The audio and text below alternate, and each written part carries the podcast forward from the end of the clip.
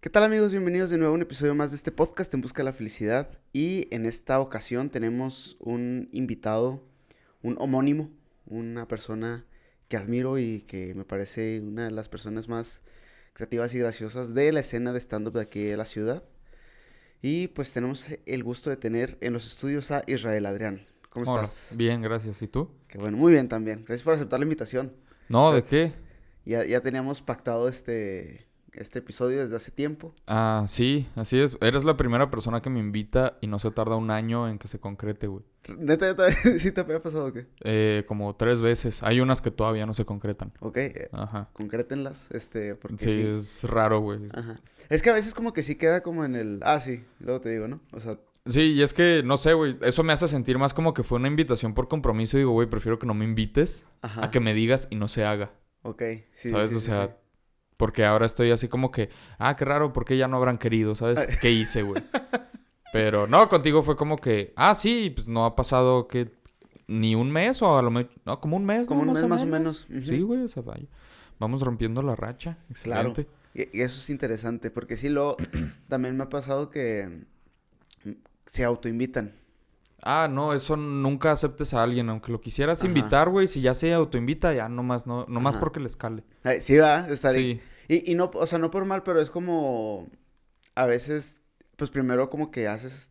Ahora sí que como el bonding o el... pues, Simón. como- o como pues es- querer saber de qué platicar con esa persona y a veces Ey. como no te conozco.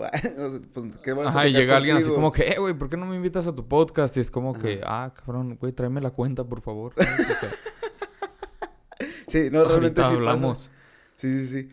Oye, que, pues bueno, no sé si quieras decirle así rapidito a la gente, güey, que nos está escuchando, que, quién eres, qué te dedicas, qué haces. Soy Israel Adrián y me dedico a movilizar cuerpos. Cuerpos, eres camillero. Así es, soy camillero. Es- ¿cómo, cómo entras a, a este mundo de, de mover cuerpos? Eh, ¿Te gusta? ¿Te llamó la atención? empecé o- dando clases de zumba ¿Sí? una vez. No te creas, la neta sí hice de una vez una clase de zumba, güey, y no Ajá. sin yo saber zumba. Pero es que era el zumbatón 2014 o algo así, allá en la prepa. Y luego como yo estaba en el club de jazz de la prepa, eh, pues nos tocaba a nosotros guiar y como que todos estaban perdidos y yo pues dije, ah, no, pues chingues uno, voy a ver qué pedo. Y ahí me di cuenta, güey, nadie sabe bailar zumba, o sea, no hay una regla de verdad para la zumba. Ok. Solo es moverte Ajá. y ya, güey, o sea, y la gente te va a seguir, no importa lo que hagas. Así es... Eres como un dictador, güey, cuando estás dando una clase de zumba. Y está bien chido porque todos te, te imitan. Hasta que ya llegó la, la que era mi profesora de, del club. Sí. Y sí nos mandó y sí me vio así como que, ¿qué vergas estás haciendo, Israel? Ajá. Y así como que, no sé, ¿sabes? Así. Ajá. Ya vete a dar clases. Y ya, pero en cuanto a lo del trabajo, nada, güey, pues es que no tenía trabajo, ¿en qué fue? 2018. Y la neta, a mí nunca me han gustado los hospitales, pero me dijeron mis papás, oye, ahorita puedes meter solicitud, tal vez te hablen, tal vez no, pues métela. Y dije, bueno, está bien, es cierto, o sea, tal vez en ese entonces no tenga nada y si tengo algo, pues no acepto. Y ya, si me hablan. Metí la solicitud, pasan dos años, yo ni me acordaba. Ya estaba el COVID y de repente me hablan y me dicen, oye, no hay para lo que solicitaste, pero necesitamos, pues, gente en sector salud. Ajá. O sea, nada administrativo, a huevo sector salud. Ok. Yo metí para algo administrativo porque pues es de lo que en lo que estoy capacitado, entre comillas. Y nada, güey, pues dijeron, necesitamos mover cuerpos porque hay un chingo, ¿sabes? Y la mayoría no están vivos. Y así como que, Wow. ah, bueno, pues ok, va. Y ya me lancé. De hecho, primero me hablaron para cocina y yo pensé así como que, ah, caray, yo no metí para cocina y me habló. ya no, pues colgué y luego me dijeron, si rechazas una segunda vez ya no te van a volver a hablar. Y yo, ah, cabrón, pues es que no era para lo que yo metí, pero ya Ajá. después me enteré que era porque no había personal, entonces estaban cubriendo todo y luego aparte tenían personal extra. Ok. Y ahí fue donde entré yo. Y así es como entré a eso y pues sigo trabajando ahí. Y, y esta- pero ¿en qué es lo que estás capacitado o especializado? ¿Qué estudiaste o qué estudias? Yo soy licenciado en Derecho por la Universidad Autónoma de Ciudad Juárez. Ok, nice, Sí, ya llevo dos años titulado. interesante. Técnicamente llevaría más, pero por la pandemia se retrasó mucho el... ¿Cómo se dice? No, perdón, llevo un año titulado, debería llevar dos. Ok, ya, ya, o sea, tienes como quien dice dos años que saliste. Sí, sí, ya, ya tengo dos años de haber salido, digo, pero pues por la pandemia se tardaron mucho para, para entregarme mi título. Ajá. Eh, nunca hubiera pensado, o sea, que estudiaste Derecho. Como que hubiera pensado más algo creativo, algo. No sé, diferente. O sea, ¿por, por qué te llamó la atención Derecho, güey? Mm, volados, güey. Es que... no, es en serio. Fue Ajá. por medio de volados. Es que a mí me llama la atención todo. Ok. O sea, yo fácil me fijo en cualquier cosa, ¿sabes? O sea, te estoy hablando de que, no sé, veo una película que se trata de diseñadores de moda y pienso, güey, estaría chido diseñar ropa. ok. Eh, aunque yo no sepa nada de eso, pues me gusta aprender. Entonces, cuando estábamos en la prepa y no sabíamos como que ni qué pedo, tomé un, tomé un examen de aptitud con la coordinadora. O sea, bueno, o sea, nos pusieron a todos a tomar uno como que para guiarnos. Y en intereses, haz de cuenta que salvo ciencias biomédicas, porque eso es lo que de plano nunca me ha llamado la atención, casi no me gusta Ok. pues, química, biología Ajá. y medicina, todo eso no me gusta. Soy, soy muy asqueroso, Ok. Lo cual volvió muy difícil mi trabajo. Pero, pues, Ajá. Pero pues ya te acostumbras, ¿no? Pero fuera de esos, en todo lo demás tenía así 10 en interés. Ajá. O sea, porque decía, no, ¿te llama la atención tal cosa? Y yo, sí, ¿y lo te llama la atención? Sí, Simón, y así, hasta que lo vio la, la maestra y me dijo, tienes 10 en todo esto. O sea, que no era una calificación de mis capacidades, ojo. Porque mucha gente dice, ah, qué mamón. Pero no, entienden, no era de incapacidad, de Sí. capacidades, era de intereses. Y pues sí, literal sí. todo me llamaba la atención igual. Y la maestra me dijo, pues es que no te puedo ayudar, Israel. Y yo, no, pues, inútil, o sea, ¿de qué sirve? O sea, su trabajo es literal coordinadora. O sea, ¿cómo me va a coordinar a mí para un futuro? Si no me Ajá. puede decir qué hago, o sea, fue así como que ya, pues me la pelé. Entonces Ajá. empecé a enlistar universidades y ya, pues las fui descartando a medio de volados. Y es que, güey, lo que tienen chido los volados es que al momento en que tú lanzas un volado te das cuenta de qué es lo que realmente quieres. Tiene sentido. O sea, en cuanto ves la moneda en el aire, si tú dices, no sé, águila, eh, UACJ, eh, sello, no sé, una privada, ¿no? Ajá. No sé, UAD. En el momento en que la lanzas, güey, tú sí piensas UACJ es porque quieres UACJ. Y hay una tercera opción que es no pienso nada. Eso significa realmente no sabes, entonces la moneda decide y ya chingaste. Ujú. Entonces así estuve un buen rato. Al final los estuve eliminando universidades, luego institutos, o sea, bueno, los campus. Sí. Y luego ya las carreras que había en ese campus. No pensé en ningún momento en estudiar fuera, fíjate. No sé, o sea, como que no consideré nunca esa opción porque no tenía como que para irme o algo así. Se me hacía mucho pedirle a mis papás, hey, pues páganme una carrera fuera, ¿no? Y mi hospedaje y todo. Y ahí veo cómo, cómo sobrevivo. Entonces, ya, güey, al final me quedé entre Derecho y Psicología y pues cayó Águila. Y ahí me di cuenta de que realmente no sabía.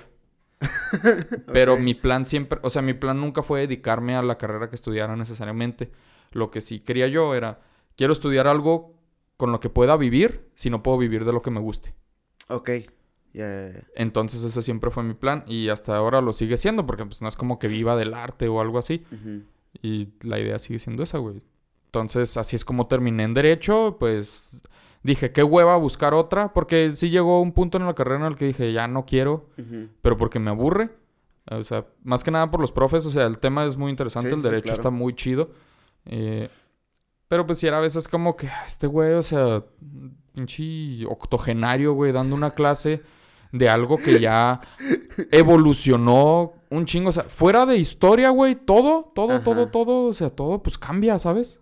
Sí, o sea, claro. la historia es muy difícil que haya un cambio, salvo que alguien descubra un pinche libro de hace mil años. Pero fuera de eso, todas las materias cambian en derecho, güey. Igual que en medicina y igual pues en casi todas las ciencias eso pasa, güey. Es muy difícil que no cambie. Aunque no sea una exacta, o sea, pues... Y ves a un güey que está acostumbrado a pinche sistema de hace un chingo, pues por eso. Pero ya pues al final me quedé con, con esa, terminé, dije, ni pedo, vamos hasta el final. Y se acabó, güey. Y aquí estoy, un licenciado en Derecho moviendo cuerpos. Moviendo cuerpos. Que, pues, casi podría decir que es un... Casi es lo mismo, ¿no? Porque también los... Los este, abogados a veces también se dedican a mover cuerpos, pero vivos, ¿no? O sea, de... Para que no vayan a la cárcel y así, pues. Ajá, en teoría, nada más que no los tienen que tocar. No necesariamente. Ajá. Muchos sí lo hacen.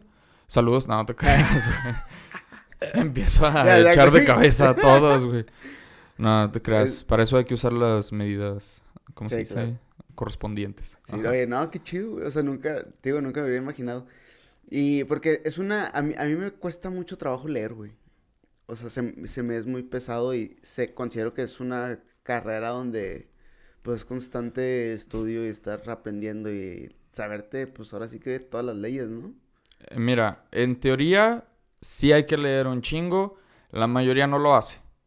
Eh, también no necesitas ser como que un lector ávido para estudiar derecho, ni de pedos, a la mayoría ni saben escribir. Porque, pues al final, o sea, existe un modo de hacer las cosas y existe cómo hacen las cosas. ¿Me explico? Sí. Entonces, pues muchos simplemente aprenden de un abogado más viejo y dicen, ah, pues así lo puedo hacer y se chingó. No tienes que aprenderte las leyes. No tiene caso. Es una estupidez si quieres, si entras a derecho y quieres aprenderte todas las leyes. Ojo, no la creencia que tienes tú, sino que ya entres y digas, ah, me voy a aprender la constitución. Es una pendejada. Ok. Puedes, pero pues no te conviene aprender las leyes porque están en constantes cambios. O sea, reforma tras reforma tras reforma. Cada día hay nuevas leyes, cada día hay nuevas jurisprudencias, cada día hay cambios a la ley. Entonces de nada te sirve aprenderlo. Lo que tienes que aprender, o al menos lo que busca, por ejemplo, la carrera en Derecho, porque existe la licenciatura en... Aquí no, pero existen muchas, muchas escuelas que tienen una licenciatura que es para ser abogado específicamente. Ok.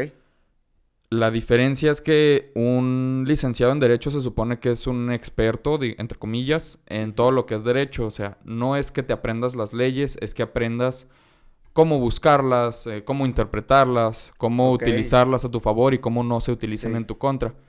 Entonces, yo, por ejemplo, si me dices, güey, ¿cuál es el artículo 37 del Código Civil del Estado de Chihuahua?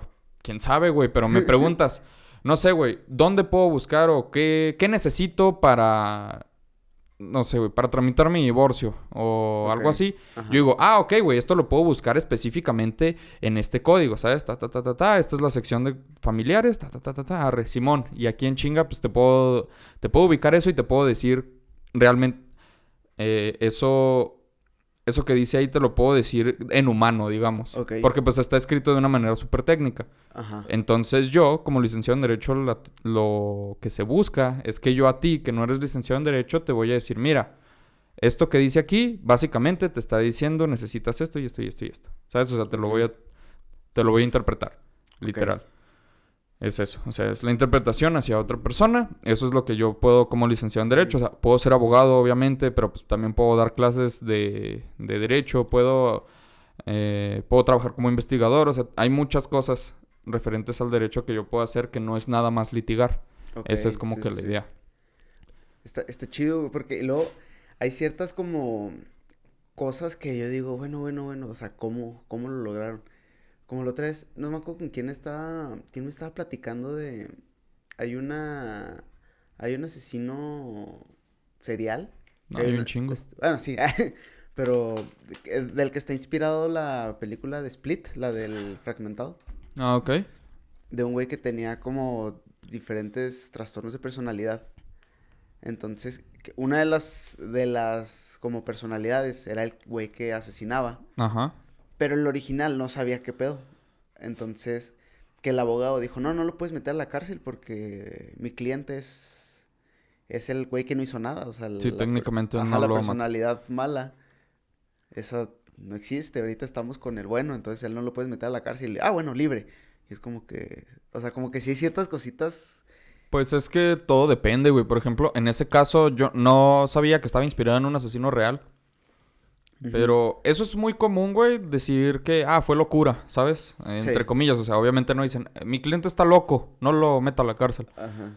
Eh, pero muchos lo que hacen es eso, alegar que, pues, algún tipo de, de, de locura. De nuevo, o sea, no es ese término.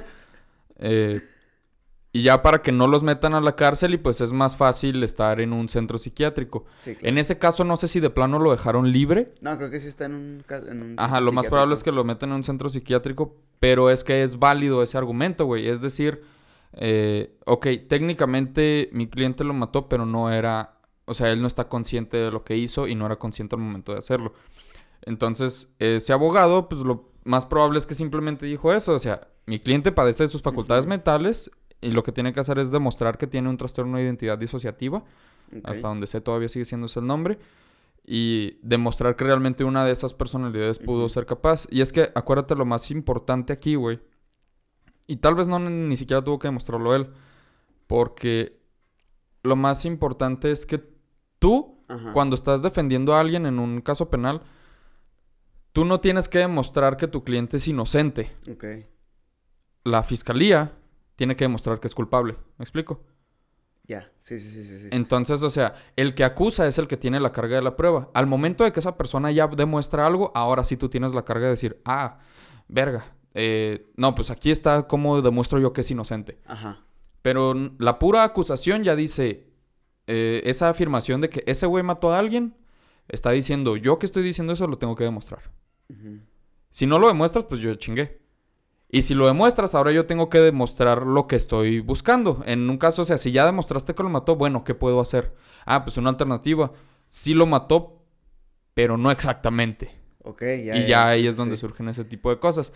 Pero ah, en ese tipo de... Bueno, en cualquier caso, sí te sirve mucho, ahora sí, leer e informarte. Porque, te digo, pues cada día salen nuevas resoluciones. Hay algo que se llama jurisprudencia. No sé si has escuchado el término o No. sepas qué es. Ok. Las jurisprudencias, así dicho en lenguaje acá, pues ya no son interpretaciones de la ley por parte de jueces. Ok. Entonces, hubo un caso en el que cierto artículo dijeron, no, es que este artículo dice que, eh, no sé, a los changos se les trata como personas, güey. Y luego el juez llega a un momento en el que un chango mata a una persona. Y dice el juez, ah, no mames, pues es que según este artículo los changos se les trata como personas. Entonces hay que meterlo a la cárcel. Pero, perdón, alguien lo acusa hacia el chango, lo quiere meter y dice, no, no, no, pero es que según este artículo, lo que yo interpreto es que se les debe tratar como personas para lo que les favorezca.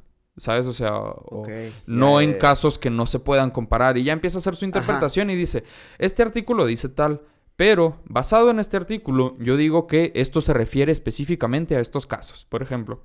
Y ahí surge una juri- jurisprudencia. Ok, ya, ya. Eh, te digo, es así muy, Ajá. muy por encimita. Hay un chingo de pasos No, para claro, una jurisprudencia. Sí, sí, sí. Pero ya, digamos, o sea, al final es eso, pues lo que dijo el juez, dicen, y eso tiene el peso prácticamente de la ley. O sea, de la misma ley o de ese mismo artículo que está interpretando, tiene ese mismo peso. Y mayor a cualquier cosa que, que sea menor a esa ley. Simón, o sea, tiene exactamente el mismo peso. Por ejemplo, si tú interpretas algo que está por debajo de la Constitución, como, no sé, un código, eh, puedes aplicarlo a ese código y cosas menores, pero no lo puedes aplicar a la Constitución, porque la Constitución está más arriba, Simón. Ujú. Hay también pues todo eso de, de niveles, pero la jurisprudencia agarra ese peso de la ley que está interpretando. Y te digo, cuenta como si fuera una nueva ley o un nuevo artículo, porque Ujú. pues, no, digo como un nuevo artículo, una nueva ley, porque pues muchas veces son cosas así súper chiquitas, porque es un artículo así muy simple, entre comillas. Ok. Te digo, entonces por eso es que en esos casos sí tienes que investigar, te tienes que mantener muy actualizado y sobre todo, o sea, en cuanto te sale un caso de algo específico, decir, ah, ok, qué es lo que me conviene y lo que no le conviene a la otra persona. Ajá. Porque también, eh, o sea, suena feo, pero pues es buscar cómo chingarte a la otra persona. Yo, Sí, por ejemplo, en lo personal a mí no me gusta el litigio. Ajá. Pero pues, o sea, sé cómo funciona y todo eso, pero no me entona porque también a veces es como que algo muy... Es algo muy feo dependiendo del lado en el que estés. Sí, claro, güey. O sea, a veces hasta, hasta perjudicas a la otra persona o no sé. Sí, o sea, a veces puede ser que, te- por ejemplo, güey, o sea, si tú trabajas como un abogado, ¿cómo se dice? De un defensor público y te llegan con un asesino de niños, tú Sí, no puedes decir, ah, pues es culpable, métanlo al pendejo. O sea, no, güey, o sea, tú tienes la obligación. Recu- una vez di show para enfermeras, güey, Ajá. eh, en el día de la enfermera, Ok. 6, 7 de enero, no recuerdo qué día es. Y cuando terminé mi show, mi show se trató de eso, de que soy licenciado en Derecho. Ajá. Se sube un güey y dice, pues es que la- los enfermeros y, lo- y el personal de salud y no sé qué, dice, nosotros tenemos un trabajo muy noble, dice, porque a diferencia de los abogados, eh, sin, sin ofender aquí al, al, al joven, que a veces defienden asesinos y no sé qué tanto, y empezó así a tirarme. Y yo pensé, pendejo, tú tienes un juramento en el que debes atender a cualquier persona. Sí. O sea, claro. tú haces exactamente lo mismo. No es cuestión de, ah, sí, la feria y la chingada. O sea, a veces puede ser que sí. Pero al final, o sea, tú tienes una obligación Tú, por ejemplo, si trabajas como privado, pues ya puedes decir, Sí, esto lo acepto y esto no. Pero si eres un defensor público, estás intentando hacer un bien. Claro. Y a veces ese bien te llegan con gente que la neta es culera.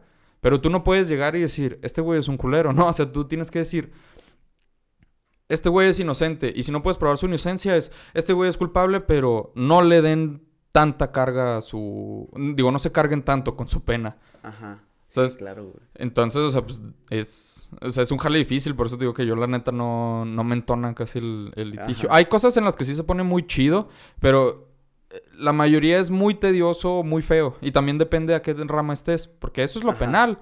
Hay otros que la neta, por no, ejemplo, claro, güey. lo civil es lo más dramático, lo, lo penal es ahora sí que lo más entretenido, entre comillas. Ajá. Pero no todos los casos son el de O.J. Simpson, güey. O sea, no sí, todos... no, claro, o sea, no todo es lo que ves en la tele, ¿verdad? O sea, Ajá, sí. o sea, no todos son las cosas que se hacen súper famosas. O sea, hay cosas, lo más común que te va a estar tocando, por ejemplo, puede ser, ah, güey, pues hoy divorcié a siete parejas, ¿sabes? A huevo, otro día más de trabajo. Que yo ayer, este, evité una boda. Ah, es cierto. Perdón. No, no, no, estás perdonado. Es más, ahora el puro coraje sí se va a hacer, güey. Sí, digo, es, es- es mucho, Ajá. es demasiado amplio, Sí, güey. claro. Entonces, Oye, y luego, o sea, ¿y cómo entras a este otro mundo que siento yo que es, pues, igual y caras opuestas, ¿no? O sea, que uno tiene que ser demasiado formal y otro es, pues, la jiribilla, los chascarrillos, los chistes. ¿Cómo entras al mundo de la comedia, güey? Pues guacha, güey. Eh, por ejemplo, ahorita que decías eso de, de que, ah, güey, necesitas mucho leer. Ajá, Habiendo dicho todo eso de que, ah, no necesitas tanto leer, yo sí leo un chingo, ok. pero nada que me ayude necesariamente al derecho. O sea, me gusta leer novelas y Ajá, cómics. Tengo-. Me gusta mucho leer cómics. ¿A qué voy con esto? Es para presumirles que leo un chingo. No. Eh, generalmente, güey, no se trata de qué es lo que necesita o qué es lo que aparenta. Simplemente, pues, es pedo de cada quien. Ajá, Me he dado cuenta de que mucha gente tiene esa idea de mí en la comedia. De, "Ah, güey, ¿cómo le haces para ser abogado? Que, pues, no, actualmente no ejerzo. Pero igual mucha gente se pregunta eso. Pero lo mismo me pasa en el trabajo. ¿Cómo es que eres comediante? Porque todo el mundo me dice que soy muy serio. Sí, eso- Muy, muy cabrón. Eh, entré, güey, porque siempre he pensado que está chido reírse de todo. Bueno, siempre pensé que estaba chido reírse de todo. Con el tiempo como que maduré y entendí, no es que sea reírse de todo, es reírse a pesar de todo. Ok. Y es una diferencia muy importante. Sí, sí, claro. güey. Cuando era más joven, yo decía así como que, ah, sí, jaja, tengo humor negro, jaja, véanme, Ajá. putos, así. Y luego como que fui creciendo eh, y madurando y aprendiendo y dije, Ujú. eh, no se trata de reírse de las tragedias, porque yo intentaba hacer chistes de todas las tragedias y luego dije, ah, cabrón, no, güey, es que se trata de hacer chistes a pesar de las tragedias. Entonces, como, haz de cuenta que yo empecé a hacer así como que mucho, entre comillas, humor negro, porque cuando era niño, eh, mi primer, así, mi primer amigo, güey, se llama Ángel, bueno, se llamaba Ángel. Yo lo conocí, güey, y fue la primera persona con la que me llevé. Y ese chavo se lo pasaba haciendo chistes Ok, que a los adultos se les hacían de mal gusto. Hablando específicamente de maestras o señoras de la tiendita o el güey que siempre nos hablaba a la salida y no nos queríamos acercar. Gente así. Ajá. Decía como que, güey, ¿qué pedo con, con los comentarios de ese niño? Él tenía cáncer y hacía muchos chistes de eso. Entonces a mí se me hacía raro, güey, porque yo empecé a hacer chistes de eso y me llevé una putiza. Ok. Porque era como que...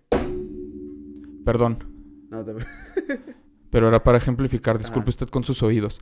Pero el pedo era, o sea, no puedes estar diciendo eso, no mames. Y yo pensaba, verga, pues ese güey sí. Y luego, no, no te puedes estar burlando de la gente así. Y yo así como, ah, cabrón. ¿Y por qué él sí? Chinga. O sea, pues, ¿qué, ¿cuál es la diferencia? Aparte de la obvia, ¿verdad? Sí. O sea, ¿cuál es la diferencia entre él y yo para que él se haga chistes de eso? Entonces, yo dejé de hacer chistes de eso y recuerdo que él se ponía incómodo. Digo, yo me ponía incómodo y él me veía así como que, ¿qué pasa? Porque pues yo primero sí la cotorreaba y todo chido con él. Y no, pues es que me dijeron que no. Y luego él, pero pues... O sea, básicamente me dijo, yo te estoy diciendo que sí. ¿Sabes? O sea, pues yo me estoy riendo, ríete conmigo, culo. Y dije, pues, ¿qué hago, güey? O sea, ¿le hago caso a los adultos que tienen siempre la razón? ¿O le hago caso a este pinche mocoso, güey? O sea, los adultos llegaron a adultos. Este güey Sí. no va a llegar, ¿sabes? O sea, entonces, ¿quién es más de fiar? Total que... Ya, güey, pues primero... O sea, ya cuando... Ya cuando Ángel falleció, como cuatro Ajá. años después de que lo conocí... Primero, o sea, me sentí muy mal. Y luego intenté como que hacer chistes... No exactamente de eso, sino... O sea, bueno, en unos casos sí de eso. Pero pues de todo lo malo que pasara. ¿Sabes? Porque dije, güey, pues, a Ángel le servía. Él una vez sí me dijo, ah, pues es que una vez me... ¿Cómo fue? Ah, a él básicamente un culero, güey, en, en su clínica le dijo que se iba a morir. Ok. Así un güey le dijo eso, o sea. Y, güey, pues el impacto de un niño para entender la muerte es muy cabrón. Pero para entender tu propia muerte, pues no me imagino, güey. Sí, Entonces, claro. Para mí era como que él me, él me explicó básicamente el concepto de la muerte y yo era así como que, ah, bueno, pero después de eso te veo el lunes, ¿no? O sea, en la escuela. Ajá. Y llegó ese lunes, güey, y no lo vi y fue como que, ah, no mames, a eso se refería, o sea, ya no vas a clases. Oh, yo me quiero morir también. Pero ya después, o sea, agarré la onda y fue como que no mames, o sea, es que nunca vas a volver a ver a esa persona. Ujú. Y pues eso la neta me dolió un chingo. Recuerdo que hasta mi mamá me dijo en una, ah, pues es que si quieres vamos a rezar por Ángel. Y yo decía, pues bueno, o sea, si te ayuda, ¿sabes? Yo deja escribo un chiste. Ok, no, sí, pero, sí, sí. o sea, sí intentaba hacer como que de repente comentarios cada vez que pasaba algo malo. Y así Ajá. siguió, güey, o sea, y a lo largo de mi vida, pues he tenido, como cualquier persona, muchas tragedias. Sí. Pero siempre he intentado mantener humor al respecto. Entonces, cuando. Cuando entré a este mundo de conocer. No yo específicamente al mundo del stand-up, sino como un espectador por la televisión. Pues me empezó a llamar mucho la atención. Hay un güey que es mi comediante favori- favorito, se llama Mitch Hedberg. No sé si lo conozcas. No, no lo- Eh, ese güey me inspiró un chingo. Me gustaba mucho su estilo. Haz de cuenta que eran prácticamente puro one-liner. Ok. Para los que no sepan qué es un one-liner, es un chiste pues en una oración prácticamente o dos. Eh, pues ese güey contaba casi puro chiste así, todo desconectado. Y me gustó mucho porque los otros que había visto eran todos así, pues toda una anécdota así bien cabronzota. Sí. Y este güey no, o sea, la gente tardaba un chingo para ganarse al público, pero una vez que se lo ganaba, la gente ya no paraba de reír. Y dije, ah, no mames, yo quiero hacer eso, está chido, o sea, quiero hacer reír a la gente, o sea, pónganme atención. Entonces, pues yo solo seguí viendo, dije, nah, pero pues no hay stand-up en México. O sea, lo más parecido al stand-up que hubo fue, pues no sé, los monólogos de Adal, ¿sabes? Y ya se acabaron hace como 10 años. Sí. Y de repente se, preson- pre- se presentó, perdón, la oportunidad en un bar que estaba cerca de aquí, de hecho, la tequilero. Ujú. Ah, Y pues me acerqué al dueño, no, no sé si todavía existe, creo que no, pero me acerqué al dueño, le dije, oye, ¿me das chance? Y me dijo, mira, te doy cinco minutos sin paga, si quieres subirte, nada más te aviso. Mucha gente llega y le dicen todos sus amigos, tú eres bien cagado, haces mucho reír, deberías subirte. Llegan, se suben y es otro mundo y no quieren volver a contar un chiste. Y yo dije, ah, pendejo. Pues yo no tengo amigos. Ahí es donde quedas mal. No, y pues me dio esa oportunidad. Yo fui con mi novia de ese entonces y ella me grabó, pero le robaron ese teléfono, entonces No está perdida mi, mi primera presentación. Ajá. Pero estuvo de la verga, güey. Haz de cuenta que conté un chiste y, y hasta eso sí cayó. Fue el primer chiste que he escrito en toda mi vida, güey. Eh, entonces conté ese chiste y sí cayó. Conté otro chiste que también era mío y como que no cayó tanto. Y me puse nervioso en chinga. Ok. Y empecé a contar chistes de Louis C.K. Y luego pensé, verga, güey, no se traduce al español igual, ¿sabes? O sea, no, no es lo mismo. Además, yo no soy ese güey. Y me empecé a poner nervioso y ya mejor me bajé. Y dije, nah, ¿sabes qué? Al chile, no sé, tal vez me suba después. Y luego se murió mi abuelito, güey. Y dije, ah, no mames. O sea, yo planeaba subirme como una semana después. Ajá. Pero justo antes de que se cumpliera la semana se murió mi abuelo. Y dije, ah, ¿sabes qué? Estoy agüitado. No, o sea, tal vez pueda contar chistes de esto, pero ahorita no. Y pasó como un año hasta que se dio la oportunidad de un open mic. Y luego ya ahí, digamos, entre comillas, ahí fue donde ya ingresé a ese mundo, que me apunté para un open mic, que era open mic, pero también era como un concurso, pero era un open mic. Eh, Ya no se ven tantos de esos, pero todavía pasa de repente. Y ahí conocí a Pepe Meléndez, conocí a Lolo, y creo que son los únicos que, que conocí que todavía están. No recuerdo si sabes fue que conocí también a Jorge Rodallegas, no sé si lo ubiques. Sé quién es, pero no. Ok. Bueno, pues también más o menos por esas fechas lo conocí a él. Y ya, güey, pues básicamente, ya una vez que conocí a Lolo, esa segunda vez que me subí, fue como que mi introducción ahora sí al stand-up como tal. Eh, esa primera que me aventé cuando conocí a Lolo, también ahí sí fueron puros chistes que no eran míos. Ok. Porque dije, nada, la neta, mi, mi material no pegó, voy a, voy a probar chistes de otro güey. Me fue muy bien, pero era pura gente que iba a verme. Entonces, yo no era consciente todavía de que eso es algo dañino porque te hacen una... Te hacen una idea mejor de la que realmente te está yendo. Sí, claro. Entonces, ya pues paré ahí, güey. Y me dijo Lolo, tienes muy buena presencia, pero eh, usa material tuyo. Y yo así como que, verga, me torcieron. Sí, dije, nah, pues nadie va a conocer estos chistes de este comediante famoso internacionalmente, obvio. y sí, era de... Ya, para esto pues yo conocía casi puro stand-up gringo. Ok. En español pues solo conocía los especiales de Richie y. Vallarta que estaban en, Netf- en Netflix para ese entonces. Entonces yo estaba más acostumbrado al, al humor gringo, pues también porque viviendo en frontera pues ves más televisión sí, sí, sí. de Estados Unidos también. Entonces sí me dijo, tienes mucha presencia, güey. Pues básicamente me dijo, tienes potencial, pero falta ver si sabes escribir. Ok. Y yo dije, ok. Y ya, de ahí en adelante. No recuerdo, las otras dos, las siguientes dos veces creo que usé poquito menos material. O sea, bueno, más bien, usé como la, ahora sí mitad y mitad, material mío, material que no era mío. La siguiente vez ahora sí fue como que poquito que no era mío. Y ya a partir de ahí dije, ok, creo que sí puedo hacerlo yo mismo. Y ya, o sea, me comprometía puro material que sea mío. eh, intentar que todo sea así 100%. Obviamente hay uno que otro chiste que la neta, güey, pues va a salir que se va a parecer a otros. Sí, claro, güey. O Sí, sea, es inevitable. O sea, pero dije, si llega a haber uno que se parezca, pues intento que realmente se vea que es mío. O sea, eh, hacerlo muy mío. Para que si las dos personas decimos lo mismo o estamos hablando sobre el mismo tema, que se vea, ah, pero es que este güey lo trata de esta manera y esta otra persona lo trata de esta manera. Porque también pues hay gente que es muy, muy, muy intensa con eso, güey. Pero, o sea, pues ningún tema es de nadie. Sí, ¿sabes? claro, güey. O sea, sí me ha tocado que sí es un miedo que yo tenía al principio de, güey, es que a lo mejor cuento la misma premisa o, ay, es que se me ocurrió esto, pero también ya lo cuenta tal persona y es, y lo, de hecho también Lolo me dijo de que sí, pero como tú lo ves es diferente. Ujú. O sea, tú el, pues así que el remate, el, o sea, como, pues tu visión sobre esa misma premisa, pues no es la misma. O sea, que es lo que hace que sea diferente a, pues al que ya lo tiene hecho, pues. Es que ese es el pedo, güey, que muchas personas ven que tocas un tema y ya al momento en que tocas ese tema ya es como que, ah, este, este, este otro comediante que todo el mundo conoce ya tocó ese tema, entonces no, no cuenta, te la pelaste, eh, copión. Simón. Y no, güey, pues es que tú puedes tocar cualquier tema, lo importante es que se vea que todo nació de ti, o sea, que es tu opinión, que es tu chiste. A veces también puede ser que estés diciendo el mismo remate, pero como llegaste ahí puede ser completamente distinto a otra persona. Es, guacha, yo tengo algo que se llama la regla de no te cojas a tu tío. Ok. A mí no me gustan los chistes así de tíos y sacerdotes pederastas.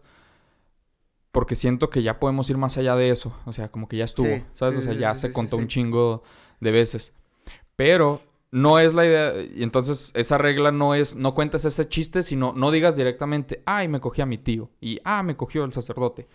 ¿Sabes? O sea, no necesitas decirlo directamente. Dale un giro. O sea, Ok. si vas a hablar de eso, dalo a entender. No digas a huevo y mi tío es un violador. ¿Sabes? Ujú. Ese, esa es como que una regla que tengo para mí y para la gente que hace tallería conmigo. Le digo, mira, yo tengo esta regla. Y la idea es eso, o sea, no es, no hables de ese tema, porque pues todo el mundo habla de ese tema, cada rato sacan ese y hay muchos otros, o sea, ahorita también se da mucho de que chistes de gordos. Simón. Y, ay, es que estoy gordo, me di cuenta de que estoy engordando mucho. Ok, está bien el tema. eh, porque a cualquiera le puede pasar, lo importante es haz lo tuyo. ¿Sabes? O sea, Ajá. no digas lo mismo que todos los demás.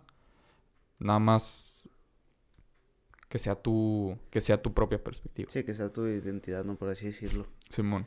Oye, pues está chido, güey, porque sí, de hecho, yo me acuerdo que la primera vez que fui a un open mic, o sea, de que fui a ver de espectador, no me acuerdo quién estaba hosteando, pero recuerdo, ahí en el Lucky Room, me acuerdo de haber visto a Emma Juárez, un saludo, me acuerdo de que Hola, te, Emma. te vi a ti, y me acuerdo que el host te presentó de que, ah, él es uno de mis comediantes favoritos, y te subiste y empezaste a rostear a todos. Y yo dije, verga, o sea, que... Porque yo ese día dije, ah, pues me voy a subir, a ver qué pedo. Porque empecé a ver que muchos, o sea, de hecho ese día se subieron muchas mujeres, o sea, fue la mayoría. Entonces, Uh, creo que sí que sé qué día fue, güey. y, y, y realmente me acuerdo que eran mujeres que platicando de, o sea, como tres que le habían puesto el cuerno, dos que no sabían si eran lesbianas. O sea, como que así, sí, y yo decía como que, eh, está chido, o sea, porque se están subiendo a contar algo que quieren sacar, ¿sabes? Ujú. Y dije, pues estaría chido como, ay, pues a ver qué pedo. Y luego ya vi que pasaste y rosteaste a todos. Porque se subió un güey, no sé si era su primera vez y de que... Ah, me, me diste, me dieron mucha risa. Tú no, por ejemplo, acá. Algo así le dijiste. y dije, ah, no, sabes que no, no, no, no, no. Y me, o sea, y me dio como cosillas, pero dije, que esto, o sea, me quedé con la espinita. Y luego ya fue cuando volví a ir, que ya hemos platicado de la primera Ah, vez sí. que ya estabas hosteando tú. Y ahí fue donde, pues, me fui, me fui a un retiro espiritual como un año. Y luego, y luego ya fue que ya regresé ahora sí en forma. No, lo Pero mismo le pasó a Gama, güey. Ah, sí, sí. A Gama la primera vez que se subió también lo rosteé un chingo. No volvió a subirse como hasta finales de año y ya, ahora sí Ajá. le siguió. Eh, es que, guacha, mucha, mucha gente se toma eso muy a pecho cuando los rosteo. O sea, a mí me gusta rostear a la gente la primera vez que se sube, pero con la idea de, ahorita hablo con él y le digo, eh, güey, todo es cotorreo, es para que te hagas a, a esta idea. Sí, claro, güey. Sí, sí, sí. Pero me di cuenta de que pues mucha gente sí no pasó de esa primera experiencia, güey. Entonces sí era como que, ah, este güey es un culero, no mames, voy a llorar. Pero, por ejemplo, Meni, güey, a Meni ya lo tuviste aquí. Sí, ya. Su episodio. Meni me odiaba, güey. Gama también. Ellos son dos de los que más me lo han recalcado. Me odiaban, así muy cabrón. Si no sabe de quién hablo, puede escuchar el episodio con Meni Chacón de este mismo podcast. Vaya a verlo. Así es. Manny, a él yo le cagué, güey, porque también lo rosteé un chingo. Pero la idea es, güey, necesitas una piel más gruesa para subirte. ¿Sabes? Entonces, a veces puede ser que cuentes el mejor chiste del mundo y aún así alguien te la va a cagar. Sí, claro. Pero no debes dejar que eso te, te derrumbe. Entonces, mejor que te tiren al suelo cuando haces la rutina masculera. O sea, que estando en el suelo, aparte te pateen. Pero digas, oye, güey, no es tan malo, ¿sabes? No pasa nada. Porque todos se lo toman muy personal y piensan, ah, ese güey me humilló enfrente de todos. Nadie se acuerda. Y Sí, todos creemos que todo el mundo se va a acordar. Ajá. Y como que eso es lo que yo intento que vean. O sea, a nadie se va a acordar si, si te fue mal ahorita, güey. Y si alguien te la cagó mucho, no se van a acordar. Porque, o sea, se rieron al momento y ya, pero da igual. ¿Sabes? O sea, no, va, no vas a subirte el siguiente Open y todos van a estar, oh, ese es el güey del que se burlaron en el otro Open. Jaja, pendejo, ¿sabes? No, Ajá. güey. Pero entiendo que, pues, la neta, igual te puede llegar y te cala. Sí, claro, sí, sí. ¿Sabes? O sea, pero la idea, yo intento dar amor apache. Ujú. Entonces, o sea, por eso yo llego con un putazo y luego es como que, ve, güey, no dolió tanto. Sí, claro.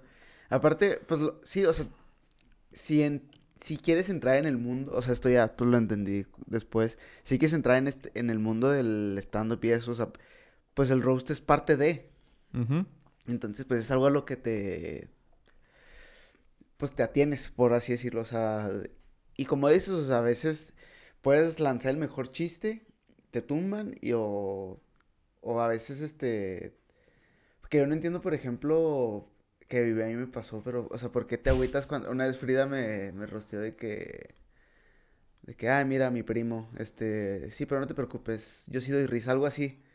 Y era como la tercera o cuarta vez que me subía y fue como, oh, demonios, pero fue como que, ah, pues, o sea, está chido y pues se ríe la raza y así, pero pues lo que dices, güey, o sea, nadie se acuerda, ¿sabes? Ajá. O sea, nomás yo, ah, Sí, no, pero, es que, ajá, y eso es lo importante también que veas, güey, que la única persona que se va a acordar eres tú Y eso porque quieres. Porque dejas que te llegue y no debes tomarte nada personal ahí. No, claro, güey. si no puedes con lo que dice un comediante, fíjate, esto puede parecer que es al revés, pero no, güey. Si no aguantas lo que te dice un comediante, menos vas a aguantar lo que te dice el público. Claro. Si no aguantas que un comediante se suba después de ti y diga, "Ah, ¿cómo ven a este pendejo? ¿Sabes? Si eso te duele, el momento en el que alguien en el público te intente interrumpir, te vas a bloquear, güey. No Sí, vas a saber sí, qué sí, hacer. Sí, sí, sí. O sea, si aprendes mínimo con el comediante, ya cuando te salga un heckler, pues es un poquito más fácil o ya sabes más o menos qué, qué, qué esperar. No qué hacer, porque ya qué hacer pues depende de cada persona, pero qué esperar con esa interrupción. Porque también, o sea, muchos dicen, ah, me fue muy bien, me fue muy bien, ah, sí, soy la verga, y todos están riendo.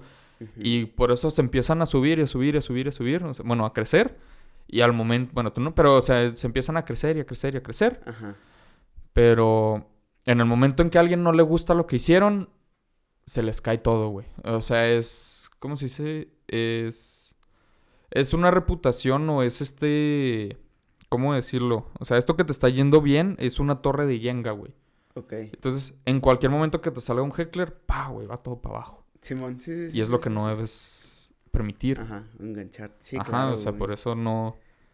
Sí, es, es toda una maravilla, toda una experiencia, todo ese pedo.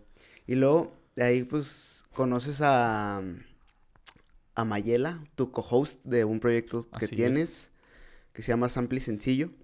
¿Cómo nace la idea de crear Sample y Sencillo? Ok. Eh, yo tenía la idea. Bueno, hace dos años. Justamente acaba de. Bueno, está por cumplirse el segundo aniversario, el 29 de marzo. Saqué un podcast que se llamaba Chale o Cuento historias a lo estúpido. Ok. Y era un podcast donde yo solito contaba cosas que me gustaban.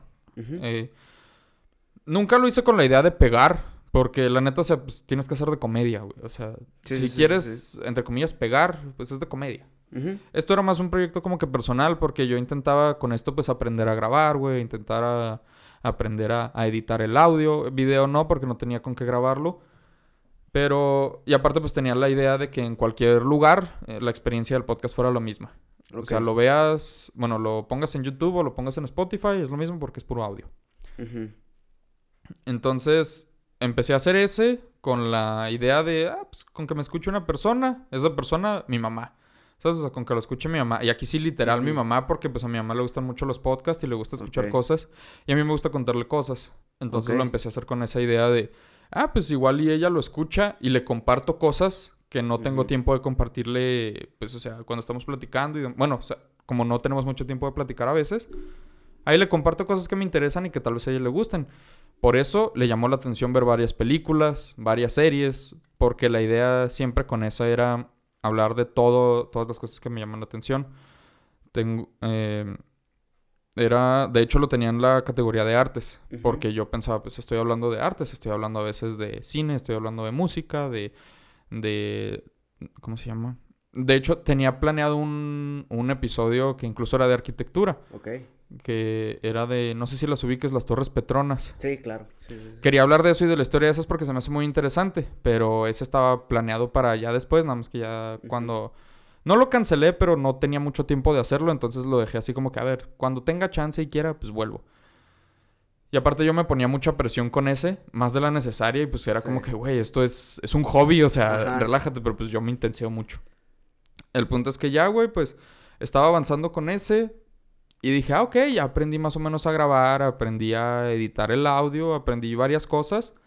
Ahora sí me gustaría hacer uno que sea para público en general. Que no sea nada más un desahogo, sino que sea realmente porque quiero entretener. Ok. No necesariamente de que, ah, güey, este es el que va a despegar. Porque no, o sea, no te sirve de nada hacer un proyecto así, porque lo más probable es que no despegue. Sí, claro. O sea, porque te metes tú esa presión de que, ah, güey, es este Tiene episodio es que- el bueno, ajá. este episodio es el que ya sale. A excepción de ahora con Sample, con el episodio que salió hoy, ese De- es el es- bueno. es- me quedé a la mitad ahorita. Güey, es mi episodio favorito hasta ahora, el 35. Ajá. Sí, lo recomiendo mucho. No, pero dije, ok, ahora quiero hacer algo que me divierta, pero quiero hacer hacerlo ahora sí con comedia, porque Chale no es con comedia, o sea, es literal solo contar la historia. Y aquí dije, quiero quiero intentar hacer reír a la gente con algo que pueda compartir a todo mundo y pues qué más fácil que un podcast, como todos están haciendo ahorita. Sí. Luego dije, ¿de qué? Y pensé, a mí me mama, güey, escuchar música, pero escucharla de verdad y ver qué pedo, ¿sabes? O sea, con las, con las, con las músicas, con las canciones que me gustan mucho, me Sí. gusta saber qué pedo. De hecho, la idea de sample básicamente surgió con un episodio de Chale. Hice un episodio de Los Violinistas del Diablo, no sé si, lo, si ubiques a esos, a esos músicos. Sí, creo que sí. sí, sí, Tartini y. Paganini. Tal vez hayas escuchado de esos. Bueno, la son historia... los que vendían su alma al diablo. Ajá, así, son ¿no? dos que se dice que vendieron su alma al diablo y la historia de esos dos güeyes se me hace bien chidota. Entonces, de Tartini está la... mm, la ¿Cómo se dice? La composición que es El Trino del Diablo. Ujú. Y esa pues tiene toda una historia detrás bien vergas. Entonces dije, me gustaría hacer eso. Lo que hice en El Trino del Diablo es uno de mis epi- episodios favoritos de Charlie. ¿Cómo quedó? Ese y el de Edith Piaf, que es el último que saqué. Que también era eso, pues historia detrás de muchas canciones. Y dije, estaría chido eso, pero hacerlo un poquito más cómico porque muchas veces esas historias están bien culeras. O sea, hay muchas canciones que están bien chidas, pero la historia detrás está de la verga. Sí, claro. Entonces dije, estaría suave algo cómico. Entonces ahí dije, ok, quiero hacer esto. Le pedí consejos a Gabe, le pedí consejos a Lolo, qué opinaban, me estuvieron dando retroalimentación, les gustaba el concepto. Era solo por sus opiniones, no era así como que, eh, prodúcemelo, porque pues ni cómo. Sí. Entonces les dije nada más como que, ¿qué opinas de esta idea? ¿Qué crees? Y además porque sabía que podía confiar en ellos, en que no iban a decir, ah, me gustó, la voy a hacer, ¿sabes? Sí, claro. Sí, sí, sí. O sea, no te la van a. Ajá, entonces pues estuve confiando en ellos con eso y sí me ayudaron mucho. Y luego dije, ok, pues ya tengo ahora sí como que el concepto definido. Quiero hablar de la letra de la música y en algunos casos de la música en sí, si se da la oportunidad. Simón. Y como que qué significa, o en su caso la historia detrás, qué le inspiró, todo ese tipo de detalles que dan. Pero ahora, ¿cómo, ¿cómo hago para que sea para el público en general? O sea, quiero que sea algo que puede, que pueda escuchar yo y que pueda escuchar cualquiera de mis amigos y gente con la que no me llevo. Dije, ah, que se trate de éxitos. O sea, que no sea nada más la música que a mí me gusta. Quiero que sea todo tipo de música. La música que le ha gustado a un chingo de gente en algún momento dado. ¿Por qué? Porque esa música es la que generalmente no sabemos qué pedo. Ok. Porque es la que nada más escuchas y me gustó el ritmo, ¿sabes? Como el episodio que hicimos la semana pasada, el de Be My Lover. Ese, ese me gustó mucho porque dije, es una rola que todo mundo conoce y nadie va a saber de qué vergas es el episodio hasta que escuche la canción. Porque van a decir, jamás la he escuchado. Y de repente la buscan y empieza... Ajá, Y dicen, sí, a la sí. verga, güey, sí la conozco, no mames. y eso es lo que se me hace muy chida también de sample Ajá. muchas canciones que todo mundo conoció y tarareó y se supo así de memoria, pero nunca pensó, oye, ¿de qué trata esta rola? Simón. Sí, sí, sí. sí. Entonces ya pues ese fue el concepto y ya lo de lo de reclutar a Mayela fue gracias a una amiga, ella me dio la idea. Yo estaba pensando en si hacerlo solo o hacerlo con otra persona. Eh, Gabe me dijo, mira, pues yo creo que lo puedes hacer solo. Si quieres hacerlo con otra persona, pues nada más que sea alguien con que tengas mucha, mucha química. Y si quieres hacerlo con invitado, pues ten mucho cuidado porque es un pedo con la logística. Dijo, y no hay como que mucha gente a quien invitar tampoco. O sea, en cuanto a comediantes. Entonces dije, bueno, quiero que sea con una persona, pero fija. Y de vez en cuando puede haber Tener- invitados, puede ajá. no. Entonces, no sé si recuerdes la ñeroteca, no sé si alguna vez la Sí. escuchaste, pero si ubicas el podcast de la Sí, sí, sí, ñeroteca. sí, sí. En su aniversario hicieron un evento por el aniversario y al final había un show que era como un concurso que se llamó El Rey del Barrio. Ese me dijo César, oye güey, vamos a hacer esto, me gustaría hacer un concurso, Mayela va a ser la presentadora, pero no sé si la puedas ayudar para escribir chistes para el concurso. Ok. Y dije, ah, Simón, nada más pues dile que me mande mensaje o le mando yo ahorita. Y dijo, porque yo ahorita no puedo, me dijo, pues por si puedes hacer el paro. Y yo dije, Simón, güey, no hay ningún problema. Le mandé mensaje a Mayela, hicimos todo el guion del Rey del Barrio. eh, y un trabajo bien vergas, güey. Quedó súper chido. O sea, sí les recomiendo ver el aniversario de la ñeroteca. La última sección. El Rey del Barrio es para mí la mejor de todas. Y no solo porque Ajá. yo trabajé en ella. Sino que sí quedó muy chido. Está muy gracioso toda la introducción. Qué y la... eh, todo el... Digamos el programa. Porque era como un programa de concursos. Ajá. Y dije, güey, pues me acoplé bien chida con Mayela. Entonces ya pasaron unos meses y me dijo una amiga, oye, ¿por qué no le dices a Mayela? Y dije, pues a ver. Ya le comenté a Mayela y me dijo, Simón. Me dijo, me agrada, está chido. Dije, porque también es importante que sea una persona con la que también le entone la idea y diga, estoy dispuesto a hacer esto aunque no pegue, ¿sabes? O sea, estoy dispuesto a hacer esto porque sí me guste. No nada más con la esperanza de que, ay, vamos a, vamos a pegar y nos va a escuchar un chingo de gente. No, porque realmente nos entone. Y pues Mayela le gustó un chingo el concepto. Ajá. Y ya, güey, pues acordamos todo y de ahí nació. O sea, esto lo acordamos en enero. El podcast salió en junio. Ok. ah, O sea, pues porque realmente lo sí, quería- Sí, sí, sí. sí. O sea, yo llevaba. La idea de Sample surgió casi un año antes de que surgiera el podcast. Porque sí lo quise preparar y aún así hubo un chingo de, de detalles muy malos. Porque te digo, yo aprendí a grabar, pero aprendí a grabar solo. Entonces empezamos a grabar los dos y fue como que, oh, no mames, está de la verga el audio.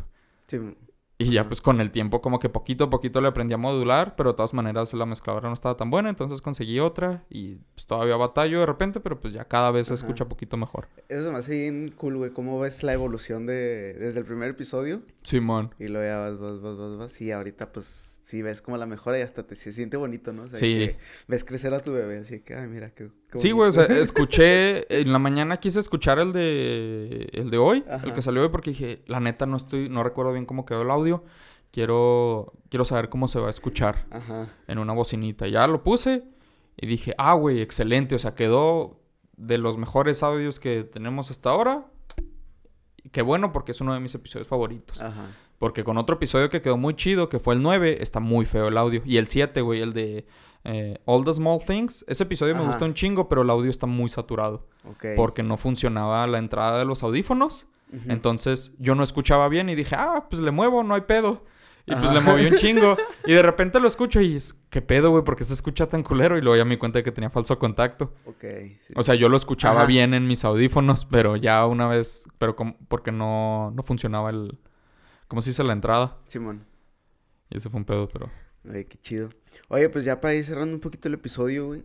Este, dos preguntitas así rapidinas. La primera de ellas es, ¿cuál es tu sueño guajiro? O sea, si mañana te despertaras haciendo el trabajo de tus sueños, ¿qué estarías haciendo ahorita? O sea, ¿en qué te ves trabajando? ¿Qué?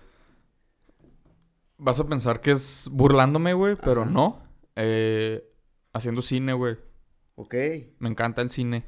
O sea, bueno, mi sueño guajiro así Ajá, totalmente, sí, sí, claro. totalmente. Bueno, ya yéndome específico, son dos cosas. No solo ser director, sino hacer una biopic de mis dos comediantes favoritos.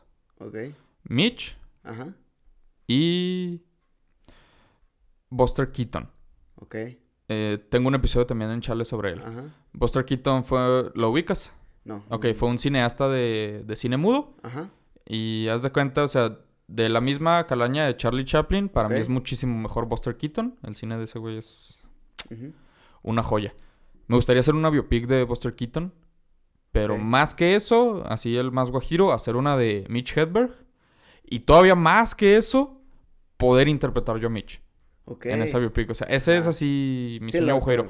Pero en cuanto a lo que dedicarme específicamente a hacer cine, güey, me, me gusta mucho hacer cine. Ahorita, de hecho, estoy trabajando en, en, chingón, güey. en un corto, pero no, no, ¿cómo se dice? No doy mucha información al respecto porque yo soy mucho de que me gusta que esté todo listo y luego ya Lo sacarlo. Sí, de hecho, Jera por eso se agüitó con Mayela y conmigo porque no dijimos nada hasta que estaba a punto de salir sample. Y ni siquiera le dijimos Ok, nosotros. Se enteró aparte. Ajá. Ah, no. Pero es porque a mí me gusta mantener esa secrecía. O sea, es como que tal vez estoy trabajando en esto, pero es todo lo que digo, ¿sabes? No por miedo a que me lo roben o algo así, sino porque quiero que esté listo antes de compartir más cosas. Sí, claro, güey. Entonces, generalmente no lo digo a menos de que me pregunten. Nice. Oye, este, no, pues está, está interesante eso, güey. Qué chido, no, lo- no me lo he imaginado. Oye, ya por último, ¿cómo buscas la felicidad en tu vida cuando estás acá bajoneado, güey? ¿O qué consejo le puedes dar a la raza que está escuchando esto? Así de que, eh, pues a mí me sirve esto, pues que le puede servir. O sea, De que, ah, estoy triste, pero ah, esto me ayuda. ah, ¿qué me sirve a mí Ajá. cuando estoy bajoneado? Contemplar el suicidio. Ok, No, es en serio, güey. Es que, Sí, es, sí. es que mira, no es que quiera hacerlo, Ajá. pero contemplo, a ver, güey, ¿qué pasaría si me mato ahorita? Se resuelven todos mis problemas, pero ¿a qué costo? Ajá. Entonces pienso, güey, a ver, ¿cuáles son mis problemas? Es esto, esto y esto y esto. ¿Vale la pena morirme? Ajá. Sí, pero ¿qué es lo que pierdo? Cambio, ¿sabes? Es como que, ¿qué no voy a hacer si me suicido ahorita? Y digo, ah, güey, pues no sé, no voy a hacer mi película, güey, o sea. no voy a sacar este proyecto que tengo, güey, no voy a ir a tal cosa que quería ir, cosas así. Entonces digo, ok, arre, no estoy listo para suicidarme aún, así como que espérame poquito, cuerdita, ¿sabes? Así, hoy no Ahí es el día. guardado, ahí la tengo guardada. Ajá, ahí está lista, güey, ya así amarrada, Ajá. pero digo, hoy no es el día. Y eso es un buen día, ¿sabes? Así digo, Sí, hoy, claro. hoy puedo ser feliz. ¿Sabes? O sea, no, no es que se me quite lo bajoneado, pero digo, ok, al menos tengo la motivación para seguir Para este día de decir, no, Sí, ¿sabes sí, qué? Quiero hacer esto. Ujú. Realmente quiero hacer esto porque, pues, cuando me muera no lo voy a hacer. O sí, quién sabe, nadie de nosotros sabemos, entonces mejor no me arriesgo. Y ya. Oye, está, está interesante, ¿eh? Nunca lo había puesto a pensar de esa manera. Pero sí, tiene, tiene mucho sentido. Y mañana te suicidas, güey. Ya muere, se cancela. Oye, no. Este, no, pues, ¿y dónde, dónde te puede seguir la gente, güey? En tus redes. Mis redes son muy difíciles. Sigan mejor mi podcast Sample y Sencillo. Estamos como arroba Sample y Sencillo en todas las redes. Y pues en todas las plataformas de podcast y YouTube.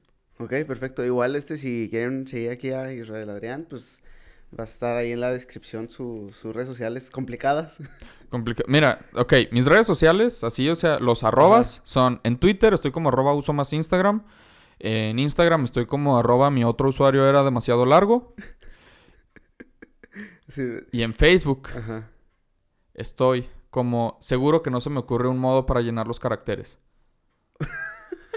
Facebook es el más largo porque te permite, Te permite 50 tener caracteres. Son 50. Sí, así seguro que no se me ocurre. O una manera. Ahí a veces Ajá. me confundo, pero tal vez en cuanto ponga así seguidas las palabras, seguro que no se me ocurre. Ahí probablemente salga yo. Excelente. Oye, no, pues muchas gracias por O darte... solo Israel Adrián y pues Ajá, me le dan mucho para abajo. Oye, no, pues este, muchas gracias por darte el tiempo, güey, por aceptar la invitación más que nada. no, ¿de este, qué? por compartir aquí todas tus aventuras y pues esperamos una segunda vuelta ya cuando tengas listo, Algo. este, sí, pues tu... Suicidio. Acá, pero solo, con la cuerda, güey. Ajá, yo sé como que mira, esto... Hey, Aquí Israel, ¿y tú qué haces para buscar la felicidad? Israel, Israel, Ok. oye. Colgando nomás así. Bueno, pues gracias, Israel. Ya sé, ¿Dónde te podemos seguir? No, pues en Jardines Eternos de... ya sé. Oye, no, pues este, muchas gracias y a toda la gente que vio, escuchó, disfrutó este episodio, pues gracias. Nos vemos la que sigue, Middle Finger para la vida y pues bye.